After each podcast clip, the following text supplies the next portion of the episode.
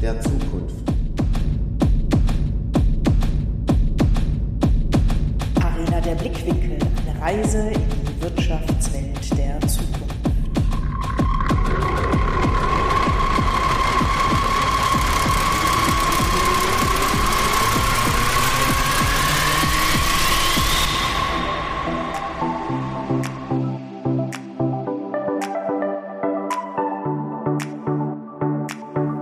Mit dem Podcast gehen wir auf eine Reise und navigieren durch die Wirtschaftswelt der Zukunft. Jetzt reinhören!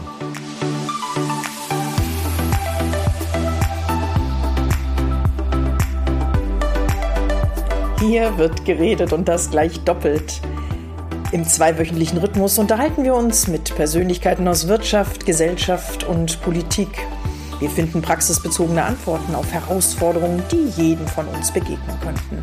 Und so vielfältig wie unsere Gäste sind auch die Themen. Heute ist der Axel Brodel da aus Frankfurt. Britt und ich sind schon total gespannt, weil jetzt geht es um das Wirtschaften der Zukunft mit dem Hinblick Arbeitsrecht.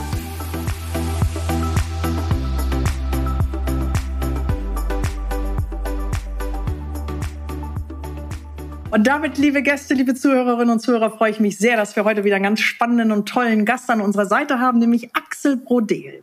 So, lieber Axel, so viel darf ich vorweg schon sagen. Du bist Rechtsanwalt, Wirtschaftsmediator und Fachanwalt für Arbeitsrecht. Und jetzt mag manch einer denken, oh nee, da höre ich nicht weiter rein. Und wir sagen doch, hört weiter zu, weil wir haben heute mit dir ein spannendes Thema. Homeoffice und mobiles Arbeiten, Arbeitsrecht in der Krise. Jetzt kann wieder manch einer sagen, oh man, wir haben doch gar keine Krise.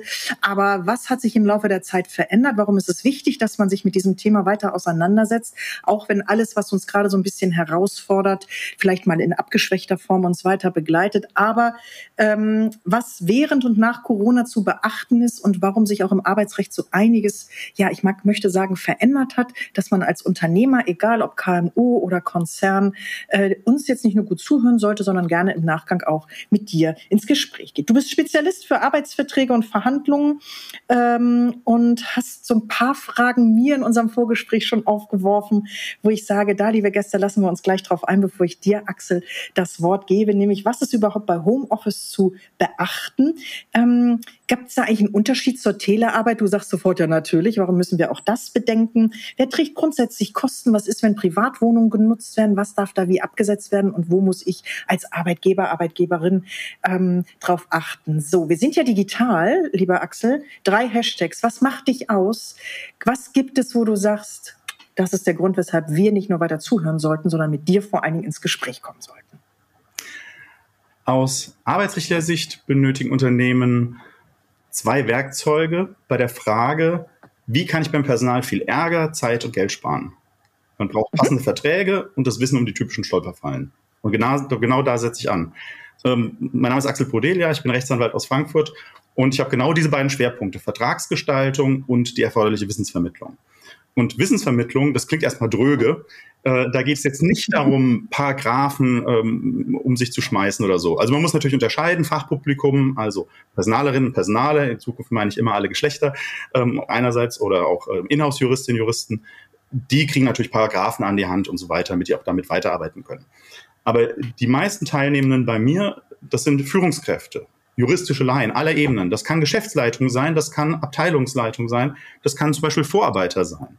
Ähm, und da geht's nur darum, zu sensibilisieren. Sensibilisieren, was sind so die typischen Fehler, die immer wieder im Arbeitsrecht passieren, die sehr schnell sehr teuer werden können, die in allen Unternehmensgrößen vorkommen können, unabhängig von der Größe, unabhängig von der Branche. Und da sage ich gerne so als Beispiel, und da komme ich an, dem, an der Stelle zum Schluss, Ne, nehmen wir zum Beispiel was mal außerhalb vom Arbeitsrecht. Verkehr. Wenn ich an Stoppschild komme als Autofahrer, dann möchte ich wissen, was muss ich beachten und was passiert, wenn ich es nicht beachte. Also Fahrverbot, ähm, Bußgeld, Punkte in Flensburg oder so. Aber kein Menschen, außer vielleicht ein Verkehrsrechtler, interessiert, in welchem Paragraphen das steht. Und das ist aus meiner Sicht sehr wichtig, dass die Führungskräfte, dass die Führungskräfte sensibilisiert werden, weil es hilft nicht, wenn die Geschäftsleitung es weiß, wenn die Personalabteilung es weiß und die Führungskräfte, die also ähm, direkt im Geschehen ist, wenn die nicht weiß, dass sie jetzt mit einer Aussage vielleicht etwas arbeitsrechtlich Relevantes sagt, was am Ende möglicherweise ganz schnell auch mal zigtausend von Euro kosten kann. Muss ich denn dann als Führungskraft jetzt mich auf einmal doch in den Paragraphendschungel begeben oder kannst du mich als Führungskraft schulen und sagen, Mensch, Britt, das sind die zehn Fehler, äh, auf die man sozusagen schnell mit, mit, mit denen man schnell aufs Glatteis geführt wird? Äh, muss ich jetzt echt juristisches Wissen mir aneignen oder kann ich sozusagen mich mit meiner eigenen Rechtsabteilung da schlau machen? Wie kann ich mir das konkret vorstellen und damit Lust darauf machen, sich mit, weil Arbeitsrecht immer so, oh nee, ne, ich lande sowieso dann vom Arbeitsgericht. Nein. Ähm, wie kannst du Lust machen, Mut machen, dass man gerne sich dem Thema annimmt und sich bewusst ist, äh, was man durch sein Handeln auslöst. Ja, äh, nehmen wir mal beispielsweise Meister und Vorarbeiter. Ähm, mit denen habe ich sehr häufig in der Vergangenheit ähm, Seminare gemacht, halbe Tages- oder Tagesseminare. Und natürlich ist es so, ähm, so ein Vorarbeiter, der ist jetzt der eine oder andere ist vielleicht schon 50 Jahre alt, ist schon 30 Jahre aus jeder Ausbildung raus. Der sagt ja nicht, ich will jetzt mal einen Tag Arbeitsrecht machen. Wäre völlig utopisch, wenn ich jetzt annehmen würde, der kommt meinetwegen. Der wird dahin geschickt. Ja, der wird zu mir geschickt und denkt sich möglicherweise auch, ähm, oh ja, toll, jetzt werde ich einen Tag irgendwie da belabert. Und mir geht es dann darum, dass man einfach verschiedene Situationen, die immer wieder vorkommen können, dass man die darstellt. Ich nehme jetzt mal einfach ein konkretes Beispiel. Ähm, beispielsweise, ich bin jetzt Vorarbeiter oder Abteilungsleiter, ist egal jetzt welche Ebene als Führungskraft. Und jetzt habe ich Max Mustermann in meinem Team. Und Max Mustermann kommt zu spät. Und jetzt sage ich als Führungskraft, hey, Max, jetzt schau mal auf die Uhr, Viertel nach neun. Du weißt doch, du musst um neun Uhr da sein. Das ist jetzt schon das vierte Mal in zwei Wochen, dass du zu spät bist. Wenn du so weitermachst, fliegst du noch raus. Warum habe ich das als Führungskraft gesagt? Ich habe das gesagt, erstens ist Humor im Team. Zweitens, der Max sitzt vielleicht wirklich irgendwie auf dem Schleudersitz. Drittens muss natürlich auch die Arbeit erledigt werden und so weiter. Ich habe es also in jede Richtung und das Unternehmen kriegt was für sein Geld, wenn der Max pünktlich kommt. Also in jeder Richtung habe ich es positiv gemeint. Was habe ich gerade gemacht? Aber. Aber ich habe gerade eine Abmahnung ausgesprochen. Vielleicht darf ich gar keine Abmahnung aussprechen, aber weil du bedroht hast, vermeintlich? Ja, weil ich die oder? Elemente einer Abmahnung. Ich habe ich hab die Funktion, die Arbeitgeberfunktion, wenn ich Verantwortung ja. habe für Mitarbeiter und habe, das ist so ein bisschen wie ein Stellvertreter ohne Vertretungsmacht. Wenn jemand was kauft für ein Unternehmen, ja, dann äh, ist es erstmal für das Unternehmen gekauft. Und, ähm, und dann muss man gucken, bleibt das jetzt bei dem, äh, beim, beim Kauf natürlich bei der, bei der Person oder wirklich beim Unternehmen. Ich will jetzt nicht ins Kaufrecht abrutschen, aber zurück zu, zu meinem Fall. Ähm, die Führungskraft, die hat es in jede Richtung ähm, gut gemeint und hat jetzt alle Elemente einer Abmahnung ausgesprochen. Die hat nämlich gesagt, wie war der Sachverhalt, was hat die Person falsch gemacht, wie geht's richtig und hat gesagt, wenn du so weitermachst, fliegst du raus. Ich muss nicht für ein Abmahnungswort Abmahnung sagen. Ich muss nicht das Wort Kündigung sagen, aber ich muss drohen, dass im Wiederholungsfall das bis mit arbeitsrechtlichen äh, Konsequenzen bis hin zu einer Kündigung kommen kann. Und das habe ich gerade gemacht. Und jetzt kommt der Knackpunkt. Am Ende der Woche, üblicherweise, spreche ich mit der Geschäftsleitung zum Beispiel, dann fragt die, was war los, und ich sage unter anderem, ja, und der Max ist wieder zu spät gekommen. Jetzt sagt die Geschäftsleitung oder wenn es eine Personalabteilung gibt, vielleicht die Personalabteilung, Mensch, der Max Mustermann, der Querulant, äh, der hat uns schon so viel Ärger bereitet, so viele Abmahnungen, ist unfreundlich im Team, ist unfreundlich zu den Kunden, jetzt fliegt er raus. Jetzt kriegt er eine Kündigung für den Vorfall von heute. Vielleicht gewinnt das Unternehmen in erster Instanz und in zweiter Instanz, in zwei Jahren, nach zwei Jahren Prozess, sagt jetzt die Rechtsanwältin von Max Mustermann, ja, Frau Vorsitzende, wissen Sie, an damals, an dem 11.8., da, da bekam mein Mandant eine Abmahnung für diese Verhalten und ein paar Tage später für dasselbe Verhalten äh, eine Kündigung. Und da sagt das Bundesarbeitsgericht, das ist widersprüchlich. Das ist so ein bisschen wie im Sport. Gelbe Karte im Sport wenn, der, wenn der Referee, äh, wenn der Schiedsrichter sagt gelbe Karte, dann heißt es, Achtung, pass auf, du fliegst vom Platz, wenn du so weitermachst. Da kann ich aber als nicht als Schiedsrichter nach der Pause wiederkommen und sagen, ach übrigens, Freunde, jetzt mache ich doch rot. Ja, und dann sagt das Bundesarbeitsgericht widersprüchlich, das Unternehmen darf jetzt anderthalb, zwei Jahre rückwirkend Vergütung zahlen, kriegt die Arbeit nicht, ähm, also keine Gegenleistung fürs Geld. Die Stelle ist neu besetzt und im besten Fall kommt Max Mustermann zwei Wochen nach dem Urteil wieder. Ich habe diese Stelle doppelt besetzt, das in Anführungszeichen Problem nicht gelöst und so weiter. Und warum? Weil die Führungskraft, die es gut gemeint hat, nicht wusste, was sie jetzt kommuniziert. Das ist super, super spannend. Und ähm, lieber Axel, Britt und ich wissen, warum wir dich angefragt haben für unseren Podcast, weil tatsächlich, wenn man, wenn man dieses dröge Arbeitsrecht und ich glaube sogar Arbeitsrecht ist, ist gefühlt das Interessanteste überhaupt, wenn es um Recht geht, ähm, wenn man das mit solchen Beispielen füllt. Ja, also die Führungskraft, die Gutes tun wollte, gleichzeitig aber verwechselt hat, was rote und gelbe Karte ist. Ähm, genial. Vielen, vielen herzlichen Dank und auch äh, von mir herzlich willkommen, dass du da bist. Lieber Axel, jetzt bin ich ja oftmals so in dieser Denke, ich unterhalte mich ja mit ganz, ganz vielen Unternehmern und die kommen alle auf mich zu und sagen, oh, jetzt holt uns ja dieses New Work und, und die Digitalisierung und und jetzt müssen wir auch noch Employer Branding machen und etc. Was sind denn aus deiner Sicht die drei größten Fettnäpfchen, die der Unternehmer oder vielleicht auch die Führungskraft äh, machen kann, wenn er wenn es dem Mitarbeiter immer recht machen will? Also ich gehe jetzt wirklich hin, der Mitarbeiter sagt, lieber Chef, ich möchte frei wie ein Vogel arbeiten etc. Ich möchte, ich möchte, dass du mich durchgehend, ich übertreibe jetzt wirklich, ja. Aber was sind so diese ganz krassen Fettnäpfchen, an die der Unternehmer einfach nicht mehr denkt?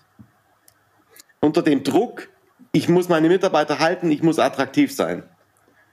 Ja gut, das ist natürlich auf drei Punkte zu begrenzen ähm, super schwierig und das jetzt auch noch spontan. Ähm, bei, der bei, der Frage ähm, frei wie ein Vogel arbeiten, da denke ich natürlich äh, einerseits an das Thema Homeoffice, äh, mobiles Arbeiten.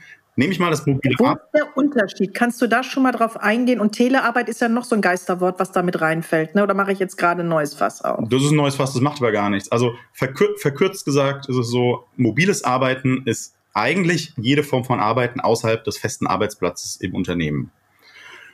Im mhm. Grunde genommen kann man das als Überbegriff sehen, auch ähm, wo dann, ich sage es vielleicht, was es ist, Homeoffice oder Telearbeit drunter fallen.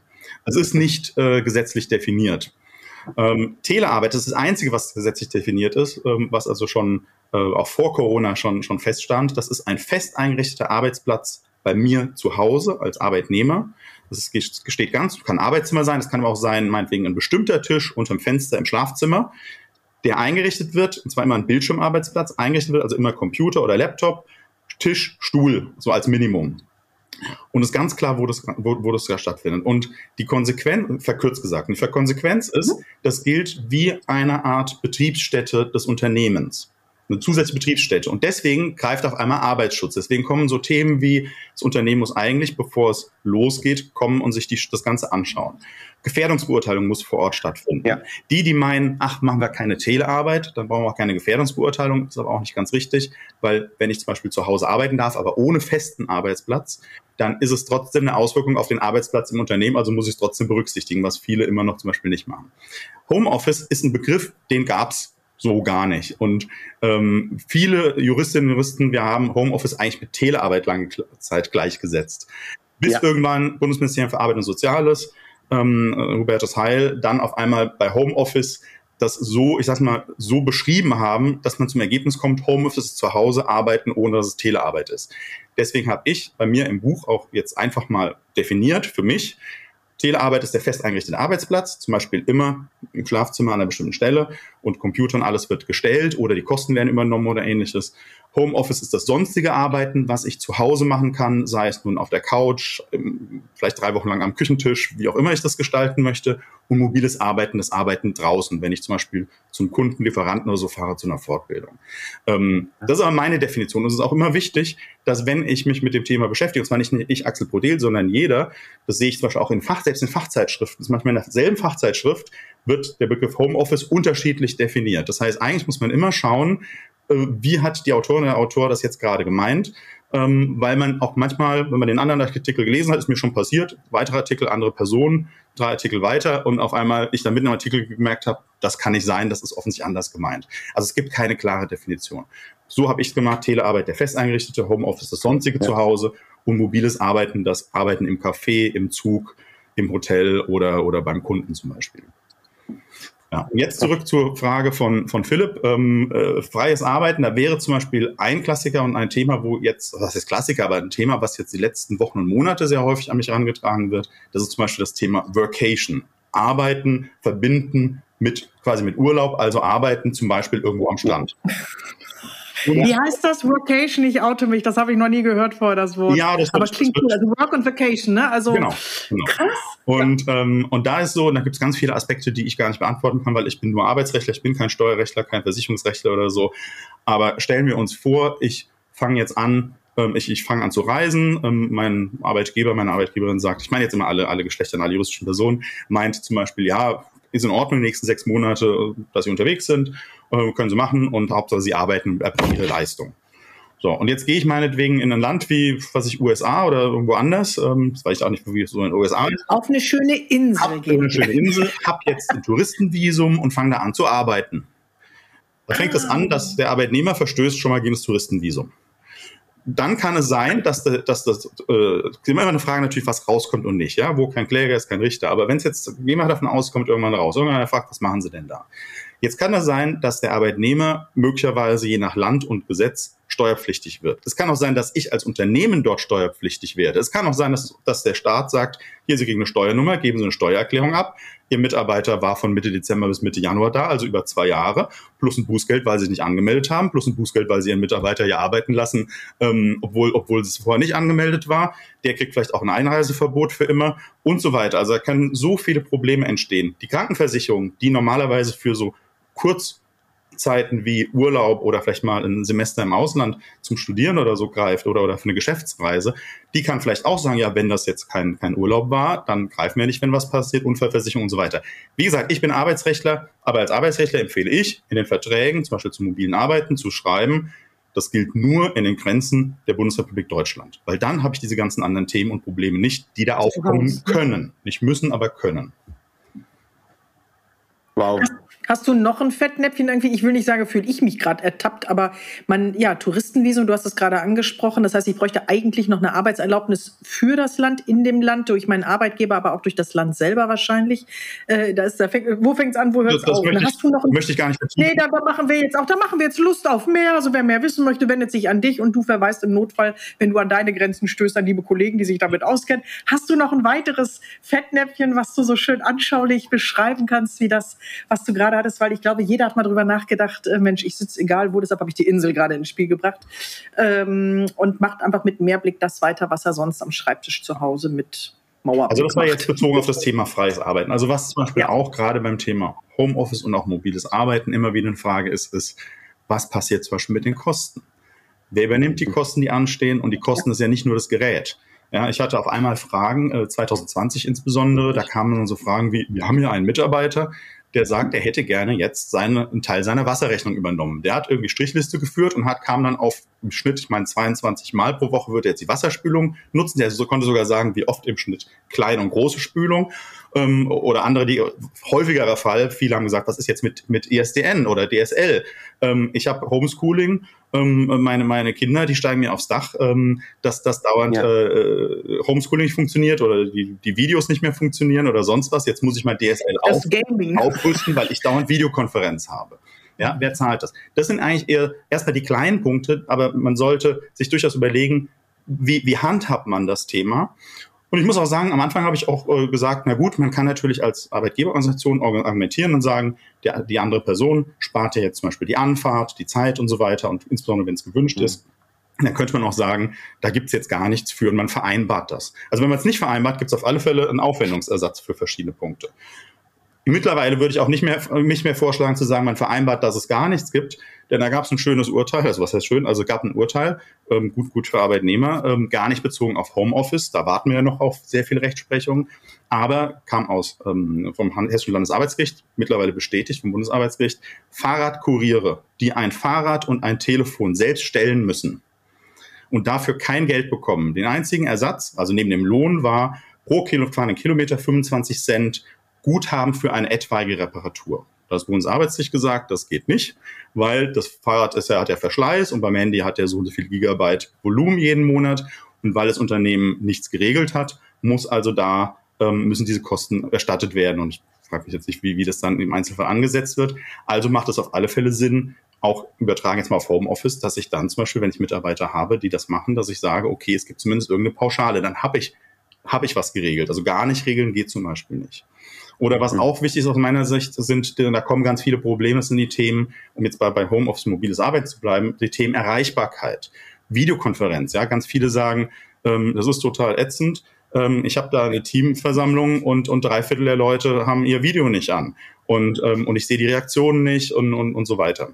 Oder bei der Erreichbarkeit, dass also nicht nur Vorgesetzte, sondern auch manchmal Kollegen sich beschweren, sagen, ja, ich kriege die Kollegin dauernd nicht ans Telefon.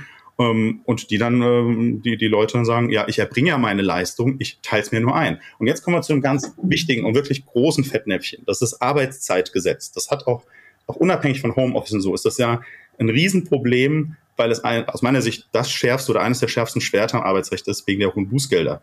Verstoße ich gegen die 10-Stunden-Grenze, drohen ja bis zu 30.000 Euro pro Fall. Und ein Fall ist ein Mitarbeiter an einem Tag zu lange gearbeitet. Und jetzt habe ich aber nicht nur Dinge wie jetzt nicht zu lange arbeiten, sondern auch zum Beispiel Ruhezeit. Und wenn jetzt ein Arbeitnehmer, was ja sehr nachvollziehbar ist, sagt, okay, ich habe acht Stunden, ich arbeite von acht bis zwölf, während mein Kind in der Kita ist oder in der Schule oder so, tagsüber beschäftige ich mit meinen Kindern und abends, wenn die schlafen, von acht bis Mitternacht arbeite ich die zweiten vier Stunden. Dann habe ich meine Sollarbeitszeit erfüllt, bringt vielleicht tolle Ergebnisse. Aber ich schaffe es nie zwischen 12 Uhr und 20 Uhr oder zwischen 0 Uhr und 8 Uhr schaffe ich nie auf mindestens 11 Stunden Ruhezeit. Zack, gibt's Verstöße, zack, gibt's Probleme. Und das sind Dinge, die auch geklärt werden sollten und wo natürlich auch als Arbeitgeber in der quasi Eigenpflicht bin, meinen Mitarbeitern und Mitarbeiterinnen auch zu sagen und zu zeigen, hier passt auf, ähm, das müsst ihr auch einhalten. Axel, jetzt, ähm, jetzt reden wir ja auch eben wieder mit ganz vielen äh, Führungskräften und Unternehmern, Arbeitgebern vor allem. Ähm, was ist denn dann dein Tipp? Ist es, wenn, weil durch Corona wirklich wurde das ja extrem beschleunigt, ja? Und dann hieß es ganz oft, äh, Gießkanne geht jetzt alle heim. Ja? Mhm. Ihr seid jetzt äh, Mobile Worker oder wie auch immer. Ähm, was ist denn dein Tipp? Ist dein Tipp zu sagen, okay, ich habe ja die jetzt erstmal geschickt, dass mein Unternehmen überhaupt weiterlaufen kann. Ja? Ähm, wie mache ich denn jetzt so eine Vereinbarung? Hole ich die jetzt erstmal alle wieder zurück und sage, wir machen eine Vereinbarung? Oder falls ein Unternehmen vielleicht noch gar nicht seine Leute wirklich auch Richtung Homeoffice und mobiles Arbeiten überhaupt gebracht hat, ähm, rufe ich dann jetzt zum Beispiel erstmal dich an und sage, lass uns ein Konzept machen also ich glaube einfach, die, die Kompetenz ist doch auch selbst bei den Hausjuristen gar nicht da. Weil die kümmern sich ja eher um äh, AGBs oder irgendwie sowas. Ja, die können ja mein Buch lesen, da stehen ja die wesentlichen Punkte alle drin. das bewerben wir gleich ja, auch. ja, es wurde ja freundlicherweise, äh, schönerweise ähm, äh, immerhin zu 40 äh, Wochen äh, Bestseller bei, bei Amazon. Äh, ja, also nee, äh, es ist so, Inhouse-Juristen können, können natürlich sich damit beschäftigen. Ich habe vor Corona, als es nicht so massiv als Thema kam, ja auch zum Beispiel zum Thema Homeoffice, mobiles Arbeiten beraten in der Vergangenheit. Ähm, man, sollte, man sollte sich Gedanken machen, welche Punkte sind dem Unternehmen wichtig und man sollte mhm. überlegen, welche Punkte sind allgemein wichtig. Äh, da habe ich zum Beispiel im Buch auch dann unterschieden zwischen, aus meiner Sicht sollte unbedingt geregelt werden und sollte man zumindest mal drüber nachdenken, ob man das macht. Und ähm, ich würde zum Beispiel, äh, also erstens, ich würde so eine Vereinbarung immer schriftlich machen. In Deutschland müssen wir ähm, Arbeitsverträge weiterhin grundsätzlich nicht schriftlich machen. Ausbildungsverträge müssen wir schriftlich mhm. machen, befristete oder wenn es im Tarifvertrag steht, zum Beispiel Tarifvertrag öffentlicher Dienst. Ansonsten muss ein Vertrag nicht schriftlich sein. Und nun nach dem neuen Nachweisgesetz, was jetzt seit 1. Ab, ähm, August äh, alle Arbeitgeberinnen und Arbeitgeber beglückt und theoretisch jedenfalls alle 45 plus Millionen Arbeitsverhältnisse auch betrifft oder betrifft oder betreffen kann, jedenfalls dann, wenn ein Arbeitnehmer sagt, ich will äh, das jetzt haben, muss ich zumindest die Vertragsbedingungen schriftlich fixieren, diese wesentlichen, die da aufgelistet sind. Aber ansonsten muss ich Sachen nicht schriftlich machen. Warum empfehlen wir Juristen, wichtige Regelungen schriftlich zu machen? Weil es erstens Missverständnisse vermeidet. Haben wir jetzt über 15.000, über 50.000 gesprochen. Ähm, und es natürlich viel einfacher macht, auch zu sagen, bei einem aufkommenden Streit, guck mal hier, wir haben es doch hier geregelt. Und es ist ja nicht so, dass jetzt jeder dann sagt sofort, ich renne zu Gericht, sondern dann sagen viele, okay, da steht's, dann ist das abgehakt. Und wenn es doch zum Streit kommt, dann hat man wenigstens eine Basis, wo man dann sagen kann, okay, jetzt müssen wir schauen, vielleicht wie es wird wird's ausgelegt. Da gibt's ja immer noch die Schwierigkeit, dass, ähm, und deswegen mögen ja auch alle die Juristen nicht, weil es immer heißt, ja, die lavieren sich raus und sagen, es kommt drauf an und fragst du drei Juristen, kriegst du vier Antworten. Aber das ist natürlich klar, weil es ist zwar, heißt zwar Rechtswissenschaft, aber es ist jetzt nicht eine Wissenschaft wie Mathematik, wo alle sagen, drei plus vier ist sieben, sondern ähm, es sind halt viele Auslegungsfragen. Auch da nehme ich gerne, gerne Verkehrsrecht als Beispiel. Ähm, gehen wir an die Ampel, da ist die Frage, ja, nein, bin ich drüber gefahren oder nicht. Und bin ich drüber gefahren über Rot, dann habe ich die, die Konsequenzen. Beweisthema schiebe ich jetzt mal zur Seite. Bin ich auf der Landstraße ja. unterwegs ähm, und es gibt keine Geschwindigkeitsbegrenzung, wissen wir, ich darf maximal 100 km/h fahren, aber angepasst an die Situation. Jetzt kommt zum Unfall. Ich bin 70 km/h gefahren. Da kann es sein, in der ganzen Bandbreite von 0% mit Schuld bis 100% Schuld, äh, dass verschiedene Richter zu verschiedenen Ergebnissen kommen, weil manche sagen, bei dem langsamen Fahrzeug vor hätten sie aber langsamer fahren müssen oder die 70 war völlig ausreichend. Und das sind dann diese Wertungen, die wir vorher auch nicht wissen, sondern wo wir Juristen natürlich aus Erfahrung von anderen Fällen, von anderer Rechtsprechung, von dem, was wir aus der Gesetzgebung kennen, eine Prognose geben, aber natürlich nicht sagen können, was exakt kommt raus. Und würden alle Berufsrichterinnen und Richter auf zum gleichen Ergebnis kommen, dann bräuchten wir auch nicht drei Ebenen. Weil dann würde ja immer beim Arbeitsgericht oder Amtsgericht oder Verwaltungsgericht wäre ja Schluss, wenn die nächsten sowieso immer nur bestätigt würden. Also das zeigt auch, dass da ja auch sehr viel, sehr viel Spielraum ist. Ich halte es für wichtig, dass, dass man diese Vereinbarungen schriftlich macht und dass man sich ganz genau überlegt, was wollen wir und sinnvollerweise auch, was, was sollten wir wirklich da reinnehmen. Und das macht vereinfacht, das vereinfacht vieles. Und ein, ein Punkt nur von wegen Fehlern. Ich würde diese Vereinbarungen befristen. So eine Homeoffice oder mobiles Arbeiten Vereinbarung. Ob die kündbar ist separat als Bestandteil des Arbeitsverhältnisses, da streiten wir Juristen uns, ob das, ob das geht. Kann ich eine einzelne Vereinbarung einfach wieder wegkündigen? Wenn ich so befriste und wenn ich zum Beispiel sage, wir unterschreiben die heute und die gilt meinetwegen bis zum 31.12.2023, dann kann ich ja, wenn alles super läuft und beide mit einverstanden sind, kann man die auch verlängern. Wenn ich aber merke, das funktioniert nicht, die Person bringt die Leistung nicht, ist dauernd nicht erreichbar oder andersrum, vielleicht sagt ja auch die Mitarbeiterin, nee, ich will die Trennung von Arbeit und Zuhause und die habe ich nicht mehr ähm, und ich bin völlig unzufrieden, dann kann es auch unter solchen Aspekten ja sinnvoll sein, das Ganze zu beenden. Und auf solche Dinge würde ich achten.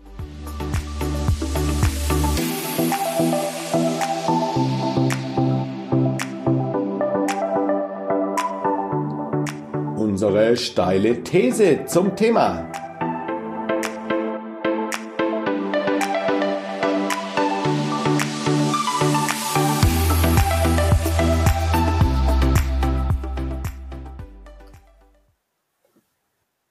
Lieber Axel, unsere steile These zum Thema heute habe ich mir wirklich lange Gedanken gemacht und ich konnte sie, ich, ich musste sie über, über Bord werfen. Du hast mir im Vorgespräch so tolle Sachen gesagt und jetzt sage ich ähm, einfach mal, es gibt eine Definition vom Bundes, ähm, äh, Bundesarbeitsministerium, was denn Homeoffice oder mobiles Arbeiten zu bedeuten hat. Und tatsächlich ist es so weit gefasst, dass es eigentlich ähm, ja, jetzt vor Gericht erstmal ausgestritten werden muss, was es dann wirklich als Definition bedeutet.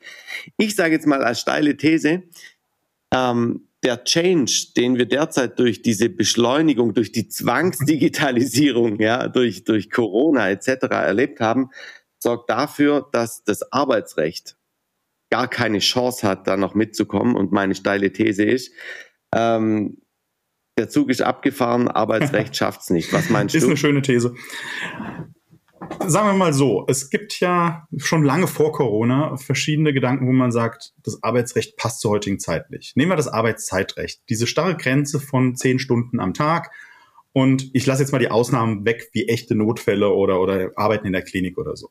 Ähm, bei diesen zehn Stunden ist es so, ich habe zum Beispiel mal vor einigen Jahren mit Frau Dr. Doris Grimm, das ist äh, die Direktorin Amt für Arbeitsschutz, Regierungspräsidium Darmstadt, die sind unter anderem für Frankfurt zuständig, haben wir zusammen drei Stunden so einen Vortrag gehalten ähm, zusammen und dann habe ich das Rechtliche vorgestellt und sie das praktisch. Und ich habe dann immer wieder Fragen gestellt und die Antworten kannte ich auch. Aber eine Frage, die hatte mich wirklich interessiert und das war die Frage, was ist denn, wenn jetzt jemand von acht bis, was ich, 16 Uhr arbeitet, was ich Meister zum Beispiel, ähm, wird abends um 22 Uhr angerufen, die Nachtschicht sagt, Mensch, wir haben hier ein Problem, die ganze Schicht kann nicht arbeiten, Maschine steht still, was sollen wir machen? Die telefonieren ähm, einige Minuten, vielleicht auch mal 20 Minuten, die wissen, was sie machen sollen und können weiterarbeiten. Jetzt habe ich ja eine Unterbrechung von der Ruhezeit von elf Stunden und muss jetzt nach dem Gesetz streng genommen um, was ich 10.10 Uhr 10 abends elf Stunden rechnen. Das heißt, er darf vor 9.10 Uhr 10 morgens nicht wieder arbeiten, obwohl seine Schicht um 6 oder um 8 anfängt. Und da wollte ich wissen, wie streng wird das Ganze denn gesehen? Und da hat sie damals gesagt, ähm, ja, nach dem Gesetz natürlich. Und gesagt, ja, aber in der Praxis würden Sie jetzt bei äh, einem kurzen Telefonat gleich mit Bußgeld kommen. Da sagt, nee, also ähm, jetzt, äh, ich kann es natürlich nicht verallgemeinert sagen, aber wenn es jetzt wirklich nur ein paar Minuten geht, dann würde man jetzt nicht unbedingt gleich mit Bußgeld kommen. Und dann habe ich gesagt, okay, was ist denn jetzt besonders kurz? Und dann hat sie gesagt, ähm, ja, wollte es nicht besser. Ich gesagt, ja. äh, drei Minuten, ja. Wie gesagt, fünf Minuten, so zögerlich, ja. Wie gesagt, zehn Minuten. Dann sagt sie, nein, viel zu lange. Ja, und der Gesetzgeber sagt ja schon eine Minute. Unterbrechung, ähm, heißt ja, es wird neu, man muss neu anfangen. Das heißt, das Arbeitsrecht ist schon lange äh, nicht mehr dort, wo wir aus der Praxis heraus es gerne hätten. Auf der anderen Seite muss man natürlich auch sehen, das sind ja Schutzgesetze. Das sind ja Schutzgesetze für die Arbeitnehmerinnen und Arbeitnehmer mhm. vor Ausbeutung und ähnliches. Und ich will überhaupt nicht jetzt ähm, die, die, ja. das Wort reden für die, die immer sagen, alle Arbeitgeber sind böse und was weiß ich was. Ähm, in, in Bonn habe ich mal ähm, aus dem Fenster gehört, wie eine Prozession vorbeikam, 1. Mai, und es hieß Arbeitgeber raus oder so. Ähm, das meine ich gar nicht. Aber der Sinn und Zweck von diesen Schutzgesetzen ist natürlich, dass äh, es nicht passiert, dass jemand sagt, komm, jetzt arbeite noch drei Stunden, noch fünf Stunden ähm, und äh, kriegst auch ein paar Euro für, vielleicht auch nicht, äh, willst ja nicht gekündigt werden oder so. Schafft sich das Arbeitsrecht ab?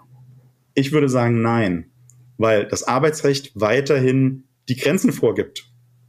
Und wenn wir das Arbeitsrecht, und wir meine ich jetzt als Gesellschaft oder dann die Politik, die wir wählen, wenn die das Arbeitsrecht nicht, nicht ändert oder da keine anderen Punkte vorsieht, dann muss andersrum die Wirtschaft damit klarkommen.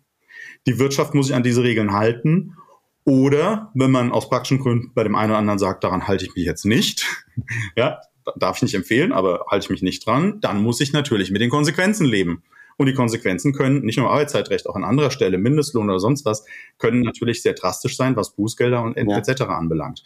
Und da bin ich natürlich immer im Spannungsfeld. Das bin ich aber auch in kleinen Dingen, wo es keine Bußgelder gibt. Ja, bei einer Abmahnung, wenn etwas passiert und es ist schon drei, vier Wochen her ähm, und ich möchte und ich sage, kommt vielleicht zum Ergebnis, ist jetzt zu lange her, ähm, muss ich entscheiden, als Unternehmen spreche ich die Abmahnung trotzdem aus, damit derjenige einfach mal einen Schuss vor ein Buch kommt und die Ernsthaftigkeit der Lage sieht. Oder sage ich, nee, das mache ich nicht, weil ich eh keine Chance habe. Wenn er zu Gericht geht, dann verlieren wir und vielleicht geht derjenige mit stolz geschwellter Brust danach durchs Unternehmen und sagt, ich durfte ja. Ja, und da muss ich natürlich abwägen. Da muss ich manchmal zwischen rechtlichen ja. und praktischen abwägen, was sind die Vor- und Nachteile. Und das halte ich immer auch für wichtig bei der strategischen Beratung. Ich versuche immer zu zeigen, was ist der rein rechtliche Weg, was ist ein praktischer Weg, was ist vielleicht ein Mittelweg, mit welchen Vor- und Nachteilen und Konsequenzen, immer natürlich im Bereich des, äh, des Legalen. Und ähm, Britt, du hast vorhin gesagt, verschiedene Blickwinkel. Also bei mir ist es zum Beispiel so, ich bin ja Rechtsanwalt und als Rechtsanwalt habe ich einen Hut auf und ich bin Partei, ähm, bei Gericht zum Beispiel oder auch außergerichtlich und soll das Bestmögliche für meine Partei rausholen. Das Bestmögliche ist aber nicht immer das Beste. Oder andersrum gesagt, das Bestmögliche ist nicht immer, immer das Maximum. Denn als Wirtschaftsmediator habe ich festgestellt, wie wichtig es ist, eigentlich sich zu überlegen, was ist denn der anderen Person wichtig? Warum ist es ihr wichtig? Was sind die Bedürfnisse? Und gerade in so Dauerverhältnissen, das ist nicht nur im Arbeitsrecht, das ist auch mit Nachbarn, in der Familie und so, überall da, wo dann man auf, aufeinander hockt und dann viele äh, Probleme kommen können. Wenn es nicht gerade um eine Trennung geht, dann muss ich doch morgen und nächste Woche, nächsten Monat mit der anderen Person weiter zusammenleben oder im Arbeitsrecht weiter zusammenarbeiten. Und wenn ich jetzt vor Gericht irgendwie den tollen Sieg errungen habe, wie zahlt mir das möglicherweise die andere Seite? Also Time, vielleicht gar nicht bewusst, aber durch weniger Motivation, mehr Dienst nach Vorschrift, ähm, vielleicht unfreundlicher zum Kunden oder, oder im Team oder so, es rumort mehr. Das ist auch etwas, du hast gesagt vorhin Kommunikation, das ist ja sowieso aus meiner Sicht das Wichtigste, um Konflikte, wenn es geht, zu vermeiden oder wenn sie kommen, auch wieder abzumildern. Ganz viel Genau, nicht, nicht, nicht jeder hat jetzt einen Betriebsrat, aber es wird ja ganz häufig geschimpft, ja, die, die Betriebsräte und was weiß ich was, alles, ganz schlimm und böse. Und da gibt es natürlich auch alle möglichen verschiedenen Situationen. Ich spreche das ja sehr verallgemeinernd jetzt. Aber sehr häufig stelle ich fest, es hat sich was aufgeschaukelt über die Jahre. Manchmal gibt, haben sich sogar die Akteure hm, ausgetauscht, aber man hat halt dann dieses Grundmisstrauen gegenüber dem, der anderen Seite, gegenüber der Geschäftsleitung oder gegenüber dem Betriebsrat.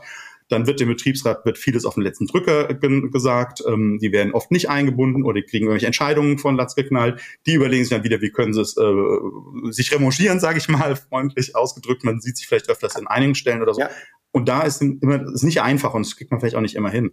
Und das ist unser Stichwort. Und bevor ich dir, Philipp, das abschließende Wort geben möchte, äh, liebe Zuhörerinnen und Zuhörer, ihr habt gesehen, ihr habt gehört, wow, so vielschichtig. Wir sind wirklich mit diesem Thema Arbeitsrecht. Was hat das mit Homeoffice und mobilem Arbeiten zu tun? Arbeitsrecht in der Krise, aber auch darüber hinaus. Äh, der bunte Blumenstrauß. Wir hoffen euch ein paar schöne äh, Einzelblüten sozusagen sichtbar gemacht zu haben äh, und möchten euch trotzdem motivieren, unseren Podcast nicht nur weiter zu abonnieren, sondern auch weiter zu empfehlen, besonders auch wenn ihr Themen habt, die äh, über das heutige Thema hinausgehen. Aber auch gerne meldet euch, wenn ihr konkret Themen zum Arbeitsrecht habt, sodass man dich, Axel, direkt ansprechen kann aber auch über uns gerne die Empfehlung und die Weiterleitung ähm, äh, ja, äh, auf den Weg bringt. Und äh, damit, lieber Philipp, gebe ich dir für den heutigen Podcast und damit, Axel, erstmal danke von meiner Seite äh, für das offene und schöne Gespräch.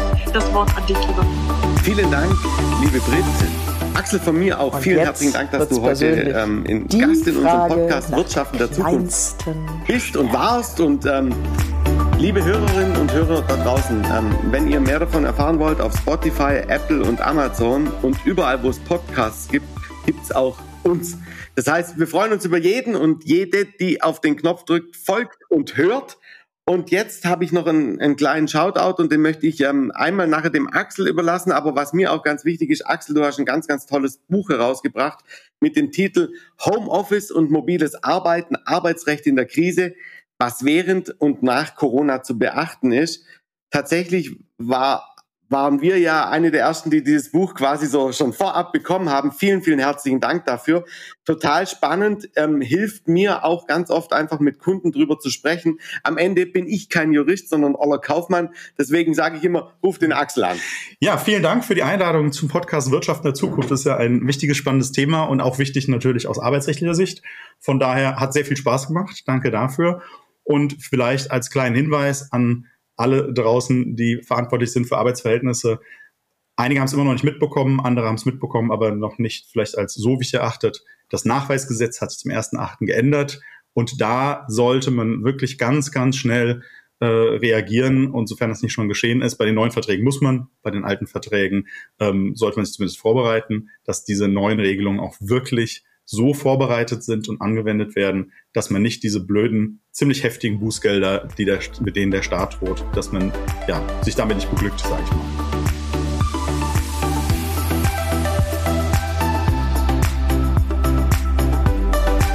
Sie hörten den lieben Axel Brodel aus Frankfurt, die liebe Brit aus Dortmund und, den, und mich, den Philipp vom Bodensee zum unglaublichen spannenden Thema und zwar Arbeitsrecht der Zukunft. Sind wir in der Krise? Packen wir das überhaupt? Vielen Dank, dass ihr heute dabei wart. Eure Anregungen und Kommentare sind wirklich herzlich willkommen. Wir hören uns in zwei Wochen wieder.